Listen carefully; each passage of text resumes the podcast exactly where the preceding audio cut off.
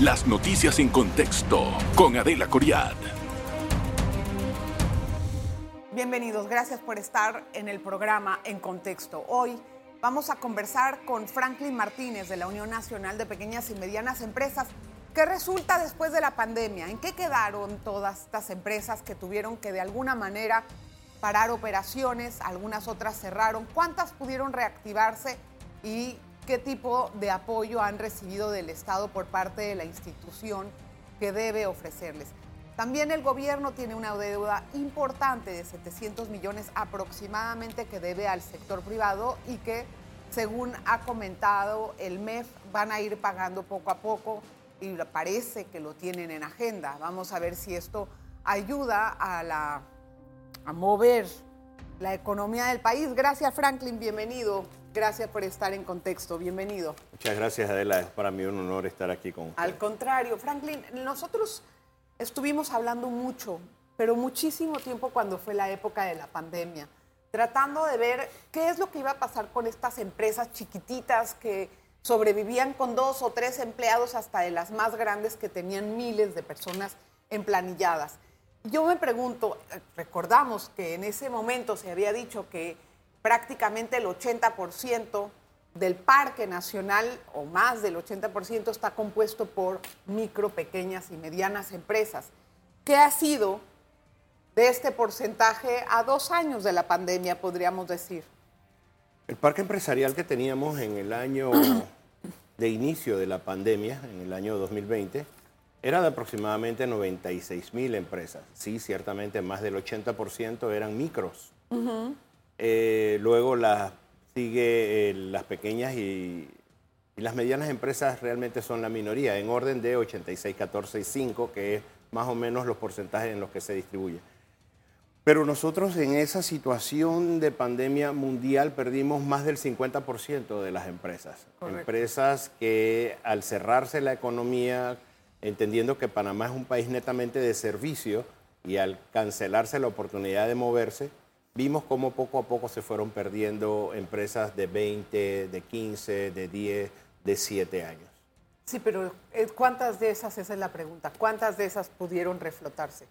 Se perdieron aproximadamente el 50% y se han reactivado en número hasta 92 mil empresas que tenemos en este momento. Eso hace más o menos que tengamos la sensación como si tuviéramos eh, una recuperación en cuanto a las empresas, lo cual no es cierto. ¿Por qué? Porque nosotros cuando iniciamos una empresa micro, pequeña o mediana, durante los tres primeros años atravesamos por el periodo reconocido por la teoría como el Valle de la Muerte. Este periodo importantísimo en el cual se van creando las bases sólidas para que la empresa pase a ser una empresa sostenible en el tiempo y en el espacio.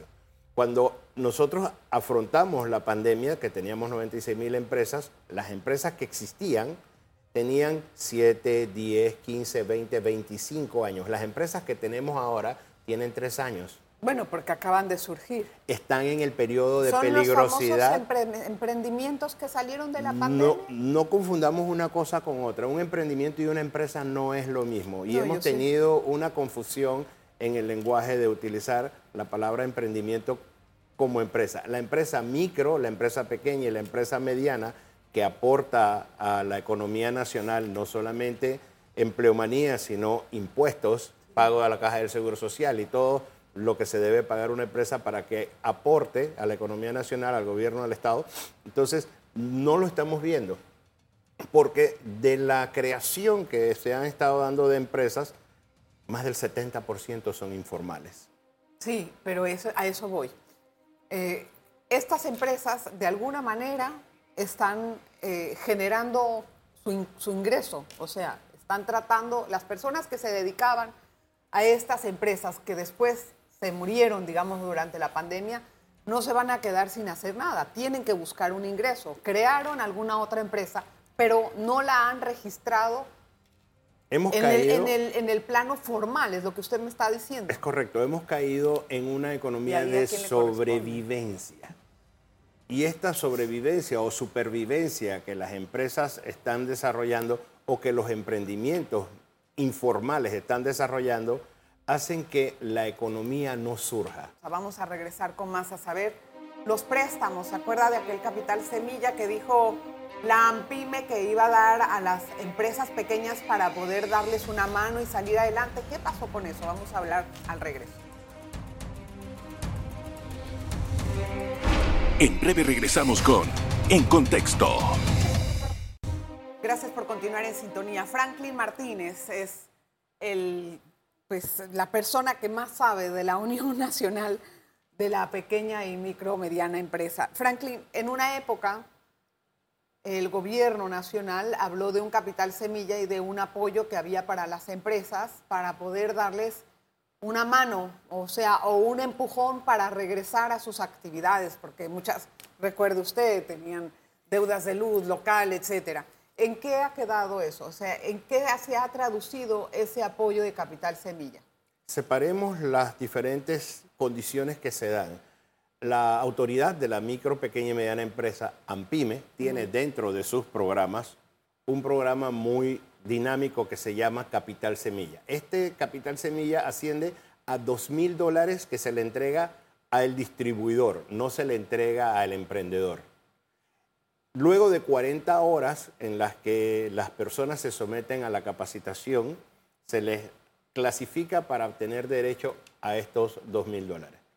Eh, nosotros hemos sido muy críticos con esto porque no se le da seguimiento, no se le da el acompañamiento y eso hace, o sea, no podemos generar una empresa en 40 horas. Yo pregunté precisamente por esos datos para saber cuál es el seguimiento que se ha dado a estas empresas después de haber invertido cualquier cantidad de millones en este tema, que pudiera haber sido una super idea, pero eh, esos datos los tiene únicamente el director de AMPIME no los tiene nadie más que él, entonces lo que me parece que es algo como que otra vez un poco oscuro porque no se deja entender qué es lo que está pasando con el capital que entrega el gobierno. Y hemos, hemos confundido cuál es el objeto de este capital semilla, porque en realidad una empresa para que salga adelante necesita de cuatro factores fundamentales. Y la primera, que es la vital, es la capacitación. Nosotros hemos sido críticos, reitero, de que 40 horas no hace un empresario, con 40 horas no se hace una empresa. Luego viene el acompañamiento, luego viene el seguimiento y de último el financiamiento. Si nosotros invertimos los valores de esta ecuación, lo que vamos a tener es una catástrofe como la que tenemos ahora, que son empresas que no pasan ni siquiera el escrutinio de la primera o sea, ¿que no se sabe en qué quedó todo el dinero que entregó el gobierno? Eh, dentro de la institución están los números dentro de la institución están las constancias. Eh, yo sería irresponsable si dijera que la institución no le está dando el seguimiento porque sí se le está dando seguimiento a un pequeño número de empresas que están saliendo adelante. Sin embargo, volvemos, no podemos creer que lo que está haciendo la institución es suficiente. Primero, porque son muy pocos fondos los que se está otorgando a todo el sector de la micro, pequeña y mediana empresa. Se necesita mucho más. Segundo, que no se le está dando la capacitación que se le tiene que dar, de nuevo, insisto, 40 horas no hace una empresa. Y tercero, que no se le está dando el seguimiento para que la utilización de esos fondos sea de manera eficiente y de manera responsable. Además que se trata de 2.000 y no más. Se trata de 2.000 y no más. Sí, ahora, ¿qué pasa con los préstamos más grandes? Por ejemplo, una empresa que quiera tener acceso a crédito en la banca. ¿Están pudiendo tener este, esta facilidad?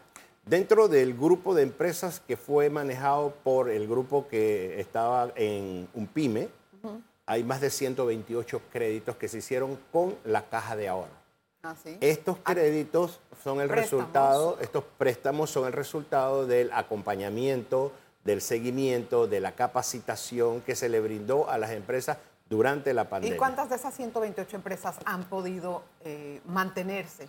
Sorprendentemente, es la deuda que ellos poseen en cantidad de mora es menos del 0.2%, que es diferente a los préstamos que tienen AMPIME, que es mucho más alto. Ahora, AMPIME no es una institución que hace préstamos, debemos estar claros en esto, pero sí sirve de garantía para algunos préstamos. Quiere decir que el acceso a crédito en la banca para las para las empresas pequeñas y medianas está funcionando? O sea, en este momento está dando buenos réditos o las empresas les está costando mucho trabajo hacer frente a los pagos? No podemos decir que está funcionando bien. No podemos decir de un parque empresarial de 92 mil empresas que nosotros sepamos que el menos del 1% está teniendo acceso. No existe un proyecto, no existe un plan, no existe absolutamente ningún producto destinado de la banca a la microempresa.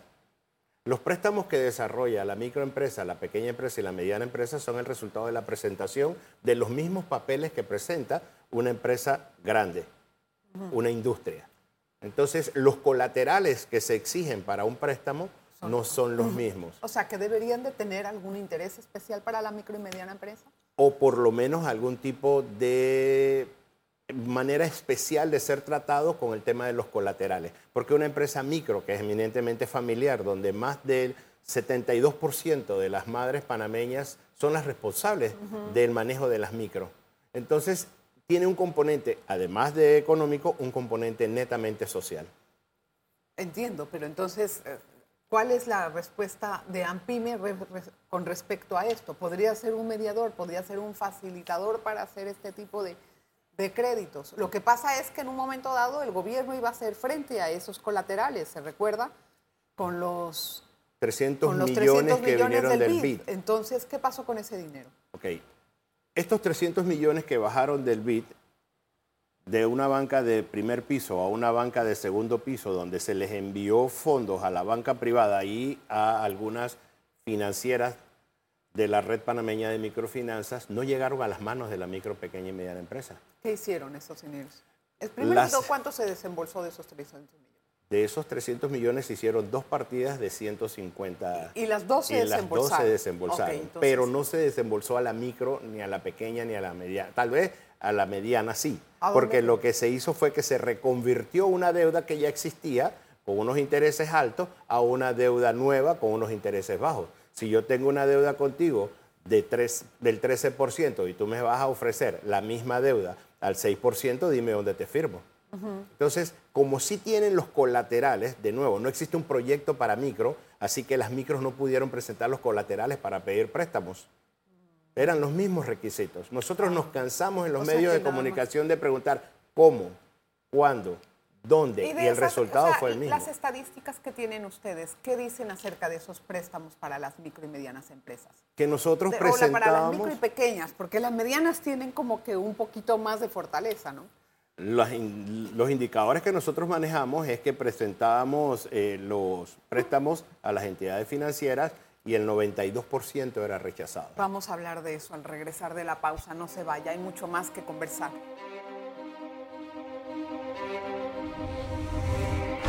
En breve regresamos con En Contexto.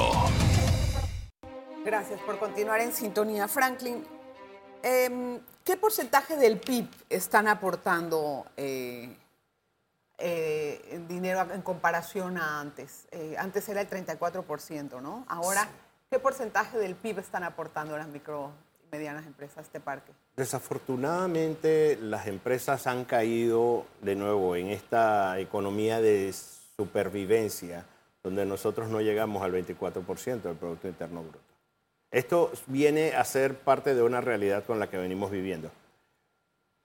Las empresas se reconvierten, las empresas dejan de ser unas empresas potables, pudientes, y empiezan a cubrir solamente las necesidades de luz, agua, teléfono, comida.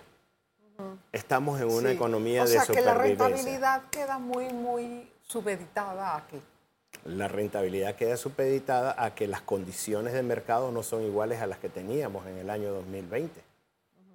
En este momento existen más empresas desarrollando el mismo negocio donde estamos ganando menos de lo que ganábamos antes. ¿Y por qué estamos ganando menos?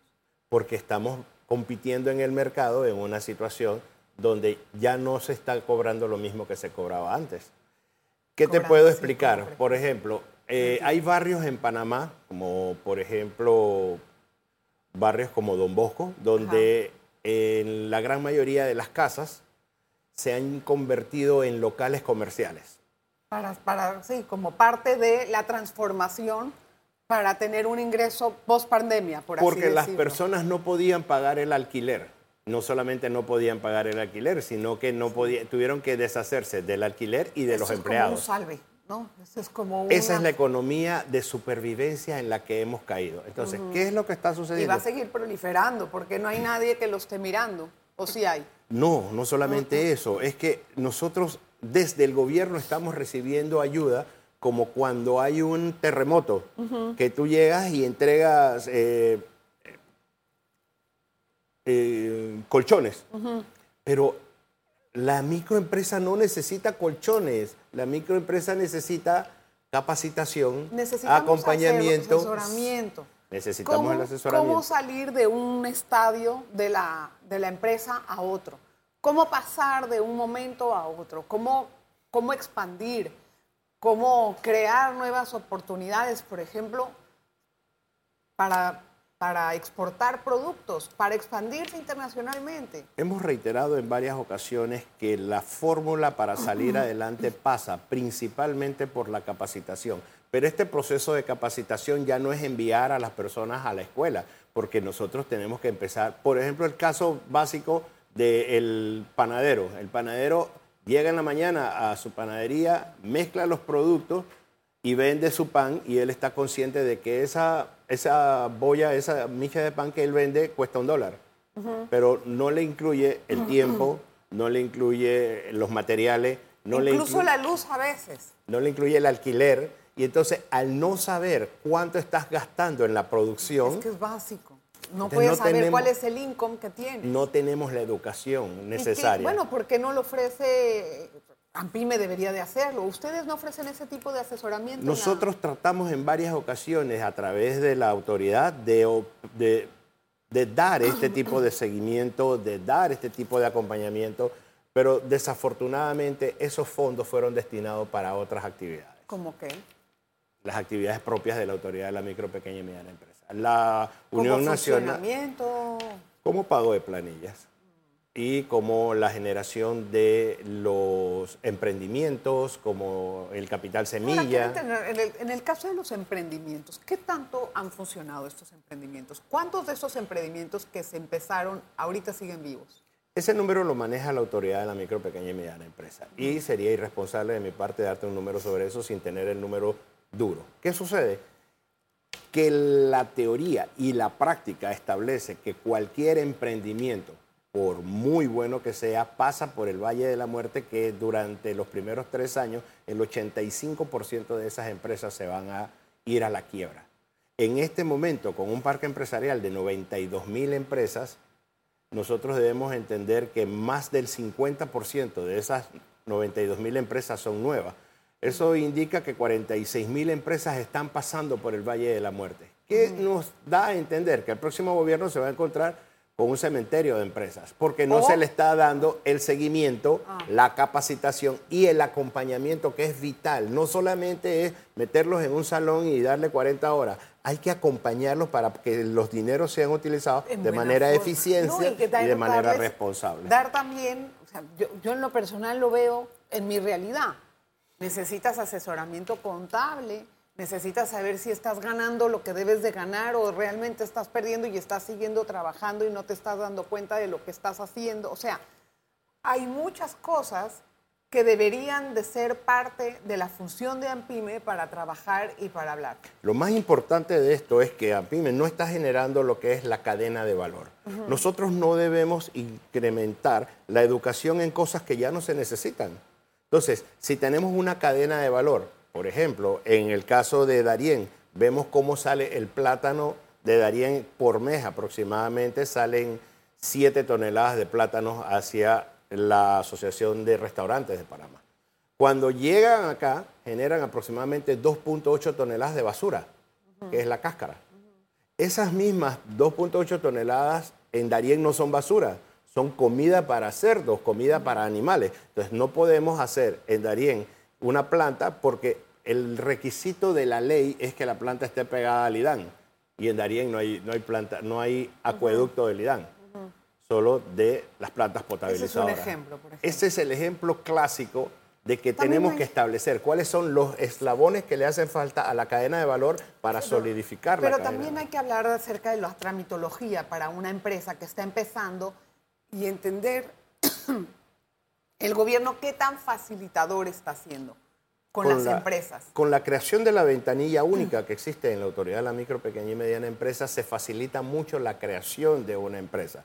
Sin embargo, las particularidades de cada una de las empresas hace que tengan que tener no solamente la tramitología que se hace en AMPIME, sino hay que ir a muchos ministerios. hay que ir a varios ministerios. A pesar de que y se es, la, es lentísimo. Es lento. Es lentísimo. Hay ministerios que tardan meses en responder una inquietud. Meses, pero de meses.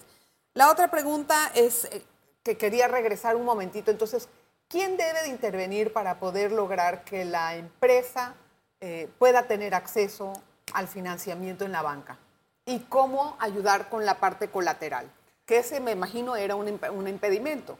Existe un programa Fidemicro en la Autoridad de la Micro, Pequeña y Mediana Empresa cuyo objetivo principal es la generación de generar colaterales que sirvan para apoyar a la empresa micro, pequeña o mediana que haga su préstamo a la banca privada. Pero, de nuevo, no existe ningún producto destinado a la, a la micro, pequeña o mediana empresa. Nosotros en reiteradas ocasiones hemos propuesto la creación de un banco público-privado que tenga las mismas similitudes que tiene, por ejemplo, al sector agro, el Banco de Desarrollo Agropecuario, o el banco hipotecario lo es a el Ministerio de Vivienda, con la diferencia de que nuestra propuesta no tiene que ver con banca estatal, sino con banca público-privada que agilice los trámites. Lo que pasa es que siento que ven demasiado riesgo en esos préstamos, precisamente por la falta de acompañamiento. Todo parece ser una cadena, ¿no?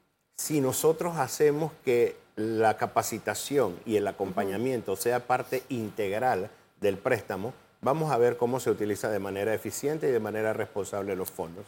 ¿Qué otro tipo de impedimentos o dificultades o desafíos están presentando en este momento las micro, pequeñas y medianas empresas? Definitivamente la falta de organización a nivel gremial es muy fuerte. Ah, Tenemos en Panamá una gran cantidad de gremios, eh, gremios que no se han siquiera constituido legalmente, asociaciones, grupos de chat, una, gran, una diversa cantidad de personas que estamos remando en, hacia rutas diferentes. Yo he hecho un llamado a la unidad, he hecho un llamado a la creación, a la generación de algún centro donde todos los diferentes grupos organizados podamos tener la capacidad de aportar los líderes naturales nuestras ideas y buscar mejores días para las diferentes micro, pequeñas o medianas. O sea, la organización es un punto. Hay muchas organizaciones haciendo lo mismo. Hay grupos... Pierden fuerza cada una. Definitivamente en porque... Vez de estar todos juntos. Sí, porque tenemos grupos a nivel nacional de personas que hacen... Hay hasta tres grupos que hacen lo mismo. Ok, ¿y cuál es otro desafío? Eh, fundamentalmente es la capacitación y el acompañamiento. Nosotros no vemos mejores días para el sector de la micro, pequeña y mediana empresa si no se incluye dentro del financiamiento el requisito primordial que es la capacitación y el acompañamiento. Eso es básico. Para mí eso es lo más importante. Creo que lo vamos a repetir en reiteradas Ahora, no sé, debería de haber algún plan de gobierno nuevo que pudiera llenar ese, ese renglón.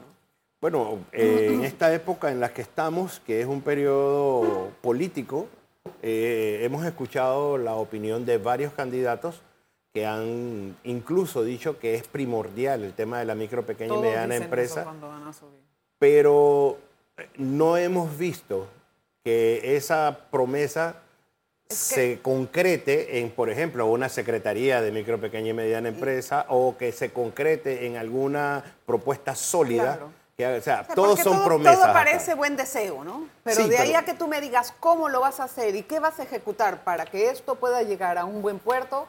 No dejan de ser promesas que... Son buenos deseos. Sin embargo, vemos con muy buenos ojos el tema de la agenda país que la Cámara de Comercio está desarrollando. Ojalá que no lo dejen como todas las agendas, ¿no? pero genera una hoja de ruta. Siempre generamos hojas de ruta y luego nadie les hace caso. Eh, desafortunadamente la política se llena de promesas y no de actos. ¿Cuántos diálogos quieres que te mencione en este momento que han quedado tirados? Muchos, existen muchos. Tenemos, hacemos estudios, hacemos diálogos, hacemos todo. ¿Y quién les paraguas? Nadie les da seguimiento. En este país el seguimiento es una debilidad grande. No le dan, ni modo. Gracias, Franklin, por estar con nosotros. Bienvenido siempre a tu casa. Gracias a usted por la atención que dispensa cada semana, cada día de la semana. Nos vemos la próxima.